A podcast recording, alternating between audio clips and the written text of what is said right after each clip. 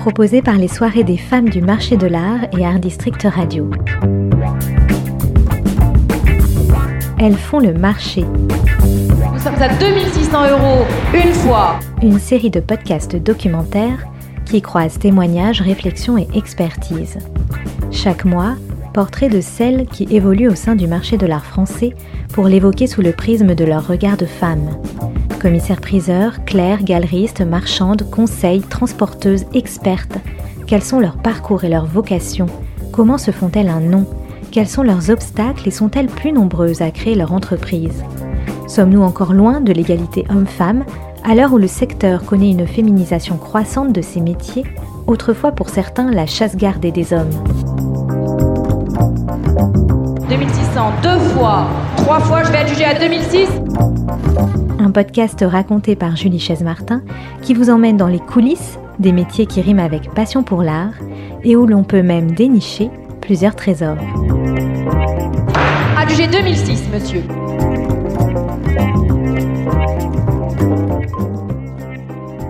Et ce mois-ci, aux côtés de nos enquêtes et de nos formats courts, nous inaugurons un nouveau format sous la forme d'un portrait.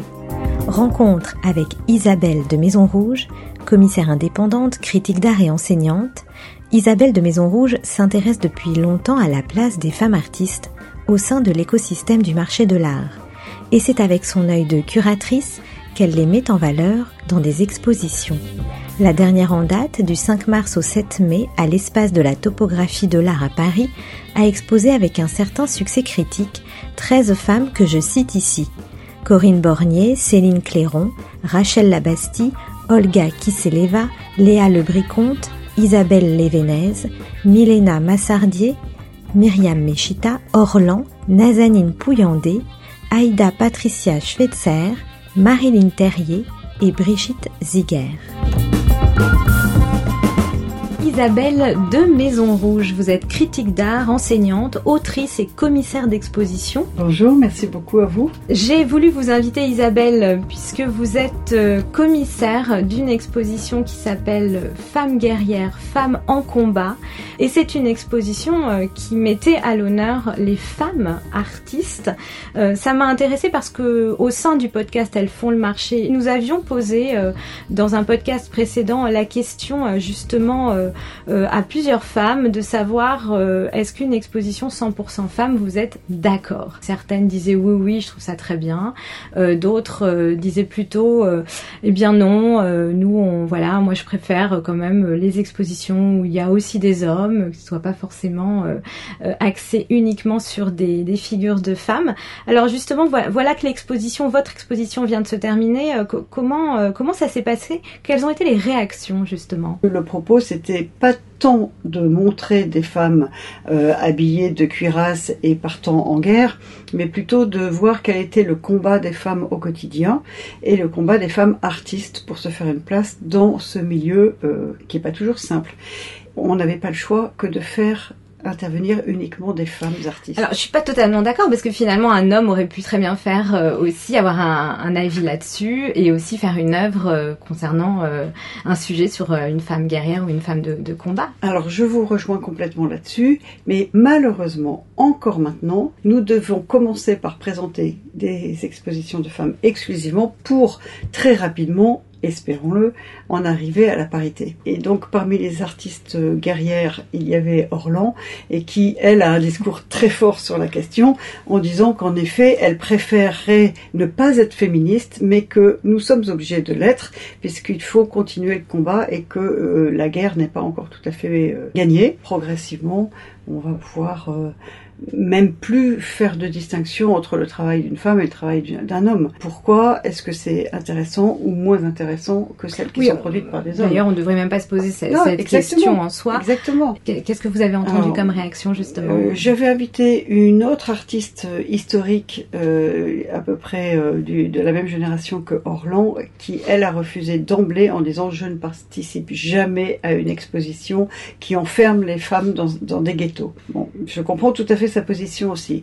Alors il faut dire qu'en ce moment, euh, voilà, depuis un an et demi, il y a, il y a une, un fleurissement d'expositions de femmes artistes, hein, même les institutions s'y mettent.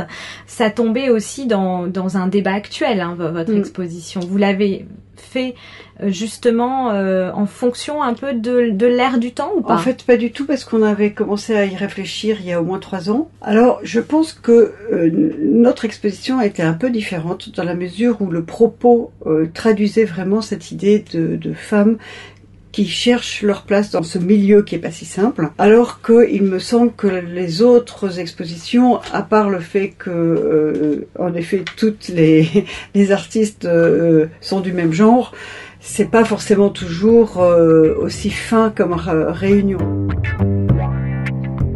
Cette exposition euh, va se déplacer et va voyager jusqu'à Béthune, euh, sera présentée donc dans un centre d'art à Béthune qui s'appelle La Banque. Comment vous avez eu contact avec ce lieu? Le lieu est magnifique, c'est dans une ancienne banque de France. Transformé en lieu transformé d'exposition. en centre d'art depuis très longtemps et, euh, et donc on a envoyé le dossier comme ça par hasard. Puis la réponse a été enthousiaste, on était folle de joie évidemment parce que euh, les- l'espace du rez-de-chaussée c'est vraiment ça représente l'ancienne banque avec euh, le guichet, enfin ça une allure incroyable puis c'est vaste. Au sous-sol, il y a des salles extraordinaires comme la salle des coffres, la salle des archives et donc euh, ça va être euh, excitant d'aller présenter des œuvres. Comment ça se passe quand, quand on veut euh, comme ça concrètement hein, Parce que Mm. c'est vrai que le grand public ne, ne, ne sait pas forcément comment s'organise une exposition. Bah, vous envoyez un dossier, voilà. Alors moi je suis commissaire d'exposition indépendante, donc ça veut dire que je suis pas du tout attachée à un lieu, donc j'ai une grande liberté de ce côté-là. Après c'est justement le revers de la médaille, c'est que c'est très difficile de trouver des lieux qui acceptent euh, les expositions. Donc euh, ce que je fais toujours c'est ça, je, je monte une exposition en amont, je fais un dossier que j'envoie et puis ben, j'attends la réponse qui est positive ou négative. Alors le centre d'art de Béthune, c'est un centre d'art public.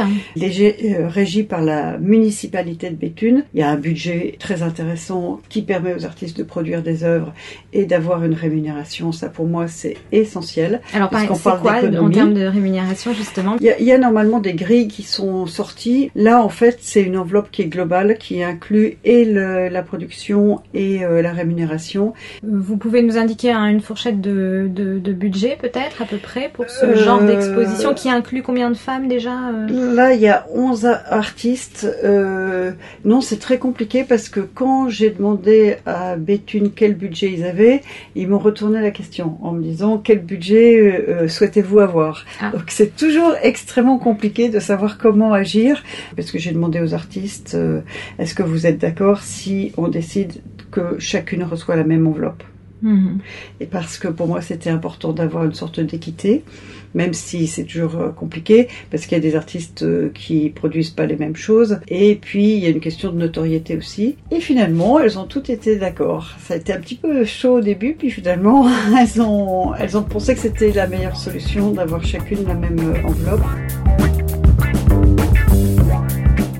Alors ce qui est intéressant et, et ce pourquoi je, je voulais aussi vous, vous interviewer Isabelle, c'est que euh, vous avez un parcours euh, qui est lié quand même à la question de la- de l'artiste femme, de sa place euh, dans le marché de l'art depuis euh, plusieurs années. Mm. Est-ce que vous pouvez nous raconter comment vous en êtes venu euh, finalement à vous intéresser, à défendre aussi ces Mhm. femmes, à être auprès d'elles de manière assez bienveillante et voilà en, en essayant de les, les rendre plus visibles, c'est très simple. D'abord, au début, c'est parce que je suis une femme moi-même. tout simplement. C'est aussi simple que ça. Et puis, euh, quand j'ai fait mes études d'histoire de l'art, évidemment, je pense comme beaucoup de femmes, nous avons été surprises du fait qu'il y avait si peu de femmes dans l'histoire de l'art. Donc, où sont-elles passées? Parce que quand même, euh, il y en a certaines qui existaient. Donc, euh, tout à coup, on se dit, mais il y a quand même un manque dans cette Mhm. histoire. Donc, euh, évidemment, en tant qu'historienne de l'art, l'envie était de combler ce manque.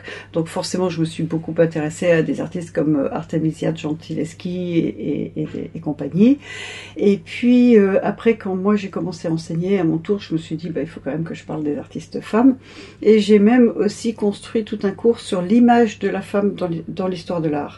Donc c'était encore toujours une image qui était construite par les hommes, mais ça m'intéressait de la décortiquer. Moi, comme je me suis orientée vers l'art très contemporain, ce qui me plaisait, c'était ensuite de discuter avec les artistes, et j'ai discuté avec quantité d'artistes femmes, et j'ai écouté leurs difficultés à faire euh, une place dans ce milieu-là pour mille et une raisons. Et alors vous-même, en tant que femme, euh, donc au, sein du, du marché de l'art, est-ce que vous avez eu des difficultés au début, justement? Est-ce que vous avez été euh, confrontée à, des discriminations de genre alors tout au début, j'avais commencé euh, à la sortie de mes études à travailler dans le milieu de l'expertise qui me passionnait. Et euh, on m'a tout de suite découragée en me disant mais non, il faut 10 ans d'études, c'est extrêmement lent. Toi, tu vas construire une famille, tu vas avoir des enfants, c'est pas possible, tu peux pas. Bon. Donc j'étais mais complètement découragée. Et puis je me suis dit, puisque l'expertise c'est très proche du, de la vente aux enchères, c'est quelque chose qui m'amusait avec euh, tout le, le, jeu de théâtre qu'il y a euh, dans une salle de vente. Euh, donc évidemment, je me suis dit, bah tiens, je vais être commissaire-priseur. Et là, je me suis rendu compte aussi que c'était un milieu extrêmement patriarcal, que si mon père n'avait pas une charge de d'études, enfin une étude de, de commissaire-priseur, euh, ben, j'avais aucune chance. Et ensuite, on m'a bien expliqué que physiquement, c'était pas possible, qu'il fallait porter des tas de choses, alors que moi, j'ai l'habitude de porter depuis que je suis enfant, j'ai toujours transporté des tas de trucs, mais non, non, non, on peut pas porter des meubles et des tableaux, vous êtes trop frêles, les femmes, etc. Bon, donc je me suis dit bon ben, je suis découragée en, en tant qu'expert, je suis découragée en tant que commissaire euh, priseur. Bon ben, qu'est-ce que je vais faire? Donc évidemment, je me suis tournée vers l'enseignement parce qu'en effet, c'est idéal quand on a des enfants. Donc voilà, on reste toujours dans les schémas habituels. Mmh. Pour revenir aux remarques sexistes, je me souviens euh, qu'il y a très longtemps, un magazine qui maintenant est très connu, qui a été lancé. J'avais envoyé mon petit, ma petite lettre. J'étais encore étudiante à l'époque. Je prends rendez-vous avec le directeur de la rédaction parce qu'il m'avait répondu positivement. Et là, au lieu de commencer à discuter de, différents sujets que je pourrais traiter dans le magazine, il m'invite à déjeuner et pendant le déjeuner, je sens qu'on parle de tout à fait autre chose et il me raccompagne en voiture chez moi en me disant ah à droite ah tiens dans cet immeuble j'avais une maîtresse. Ah dans l'immeuble là ah ben oui là aussi j'ai vécu une histoire d'amour là, j'étais complètement soufflée et en arrivant devant chez moi, je lui dis ben là, vous n'aurez aucune histoire euh, sentimentale dans cet euh, immeuble-là. Et donc, j'ai jamais vu d'article. Mais qui est cet homme? Merci Isabelle. vous n'êtes pas la première à, nous raconter euh, des anecdotes, donc comme ça, effectivement, puisqu'on a, dans ce podcast, j'ai interviewé beaucoup de femmes. Alors pour en revenir à, au sujet de, de, la femme artiste hein, qui vous tient à cœur, il y, a, il y, a, aussi cette question assez cruciale de la cote euh, mm. des, des, femmes sur le marché de l'art, euh, étant donné qu'effectivement, euh, pendant longtemps, bon, plusieurs femmes ont été quand même moins exposées. Alors bon, il y a des exceptions quand même. Hein, on va aussi parler des, des, on peut parler des très très grandes artistes comme John Mitchell ou, ou, ou Shirley Jaff, hein, là, qui, qui est au Centre Pompidou en ce moment, qui ont quand même bénéficié d'expositions de leur vivant et de belles expositions et qui ont d'ailleurs eu le soutien euh, d'hommes, hein, beaucoup euh, autour d'elles pour, euh, pour leur carrière. Mais c'est vrai que il y a aussi ce, cette problématique de dire que voilà la, cote de, la femme artiste n'a pas pu vraiment se construire normalement. Est-ce que c'est un sujet qui vous interpelle, qui vous intéresse? Est-ce que le fait aujourd'hui d'exposer des artistes femmes jeunes ou en milieu de carrière, les rendre visibles, ça va aussi leur permettre voilà de, de se faire une cote? Est-ce que c'est important pour vous cet aspect Bien sûr, c'est très important. Alors pour revenir justement à toujours mes débuts qui remontent à un certain temps maintenant, euh, quand j'ai commencé mes études d'histoire de l'art, il était hors de question de parler du marché. Ça c'était vraiment vulgaire, on parlait absolument pas d'argent. C'était deux choses complètement différentes à dissocier. Et donc d'un côté il y avait le monde de l'art et on ne parlait que de choses intellectuelles et intelligentes. Et de l'autre côté le sale monde qui vendait marchand. et bon, c'était même pas envisageable d'en parler et les artistes bien sûr n'avaient pas le droit de parler d'argent non plus. Et euh, donc c'est la raison aussi pour laquelle quantité d'artistes n'ont pas réfléchi en termes de carrière ou, ou quoi que ce soit. Quoi, c'était même euh, demander le prix d'une œuvre, euh, euh c'était le, le, marchand qui s'en occupait et puis l'artiste n'avait même pas à savoir ou surtout ne pas s'en mêler. Quoi. Et euh, donc je pense qu'en plus les femmes étaient particulièrement pas bien éduquées dans ce domaine-là, c'est-à-dire que aller réclamer de l'argent et aller dire je vaux tant, ça, c'est vraiment les choses, c'était difficile. Mais on n'est pas doué là-dessus. Non. Moins que les hommes. C'est pas qu'on n'est pas doué, c'est qu'on nous a pas mm. appris alors qu'on a appris aux hommes. Mm. et on nous a même plutôt appris le contraire. Surtout ne te, ne, te valorise pas, ne te mets pas en avant, etc. Bon, je pense aussi il y a une autre chose, c'est que nous en France, on a aussi une difficulté pour être euh, au même niveau que beaucoup d'artistes internationaux. Donc quand on est femme et artiste française, c'est encore plus compliqué aussi. c'est bien de le mentionner. Et, et la dernière chose, c'est quand on est artiste qui n'est plus tout à fait jeune. Il y a une traversée du désert quand même qui est très très longue. Hein, ça. Euh. Alors il y a euh, Alain Quemin qui parle beaucoup de plafond de verre, c'est très véridique. C'est-à-dire que passer à un certain niveau, euh, c'est très difficile pour une femme d'aller au-delà. Et donc euh, les ventes euh, des, des œuvres des femmes artistes, bizarrement, sont toujours beaucoup moins élevées que les ventes des, des, hommes. Alors avec tout ce travail, donc Alain Quemin, hein, qui est ce, sociologue qui a aussi beaucoup travaillé sur cette question, effectivement, donc là, on voit que quand même, ça y est, il y a, y a, des collections qui font rentrer des artistes femmes en leur sein. Mhm. Euh, il y a des institutions qui achètent aussi des artistes femmes plus parce que ça aussi c'est important, la légitimation Mm. par euh, l'institution publique, rentrer dans une collection. Mm, c'est essentiel. Et, et, en effet, euh, justement dans, dans cette agora où on a discuté sur ces questions-là, euh, revenait la question de, mais finalement le milieu des collectionneurs est, est, quasiment exclusivement masculin. Donc il faudrait plus de collectionneuses et des collectionneuses qui, pourquoi pas, achèteraient des œuvres à des artistes femmes aussi. Alors c'est Nazanine Pouillandé hein, qui est une des artistes femmes de votre exposition qui avait effectivement soulevé ce, sujet-là sur les collectionneuses et qui est effectivement un angle intéressant dont on parle assez peu, mm, mm. qu'il faudrait peut-être développer en effet. et même Nazanine, pour revenir à elle, cette artiste euh, qui représente mais vraiment grande majorité des scènes où, dans lesquelles on voit des femmes, elle disait qu'elle n'est achetée que par des hommes. Et pourtant, les femmes adorent sa peinture. Et oui, voilà, il y a un pas encore à, mm. à franchir. Alors, quelle guerrière vous êtes, Isabelle ah bah, je, crois que je suis toujours en combat, mais il y a des moments où je suis un peu fatiguée. Et, une des œuvres, d'ailleurs, qui était présentée dans l'exposition, qui est celle de Myriam Mejita, parlait du repos de la guerrière. Et on faisait le constat que malheureusement, il n'existe pas ce repos de la guerrière. On parle du repos du guerrier, mais pas de celle de la guerrière. Hmm. Si vous pouviez, euh, pour conclure euh, euh, joliment cette, cette interview, peut-être nous conseiller un, livre sur une femme artiste que vous avez lu récemment, et aussi, pourquoi pas, une exposition que vous avez aimée. Ben, il y, a, y a la biographie de Orlan qui vient de sortir, qui est très intéressante. Moi, je connaissais très bien le travail d'Orlan, mais j'ai appris plein de choses aussi nouvelles. Euh, les dernières expositions que j'ai vues, euh, je pourrais pas en citer une en particulier. En revanche, j'avais été déçue par celle que j'avais vue à, à l'Orangerie à mhm. Paris. Euh, sur les femmes artistes justement, mais plutôt la période 17e, 19e, jusqu'au 19e siècle. Il y avait vraiment une réunion d'artistes femmes, certainement, mais euh, je trouvais qu'on aurait pu en dire un peu plus. C'était plus un catalogue, euh, voilà. selon vous, que effectivement un angle précis. Voilà, voilà. Je, mm. je pense, enfin ce que je disais tout à l'heure, c'est que c'est pas le tout de réunir des artistes qui sont dont le, le, le seul point commun c'est leur genre. Il faut avoir un propos, pour le défendre.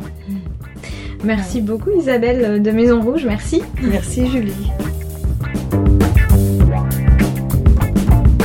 Vous venez d'écouter le 13e épisode d'Elles font le marché en partenariat avec les soirées des femmes du marché de l'art et Art District Radio. Alors restez à l'écoute et retrouvez-nous chaque mois sur Art District Radio, le dernier mercredi du mois à 19h et sur toutes les bonnes plateformes d'écoute telles que Spotify, Deezer, iTunes, Osha ou encore Google Podcast. Elles font le marché épisode 14 vous donne rendez-vous le mercredi 29 juin à 19h sur Art District Radio et en podcast.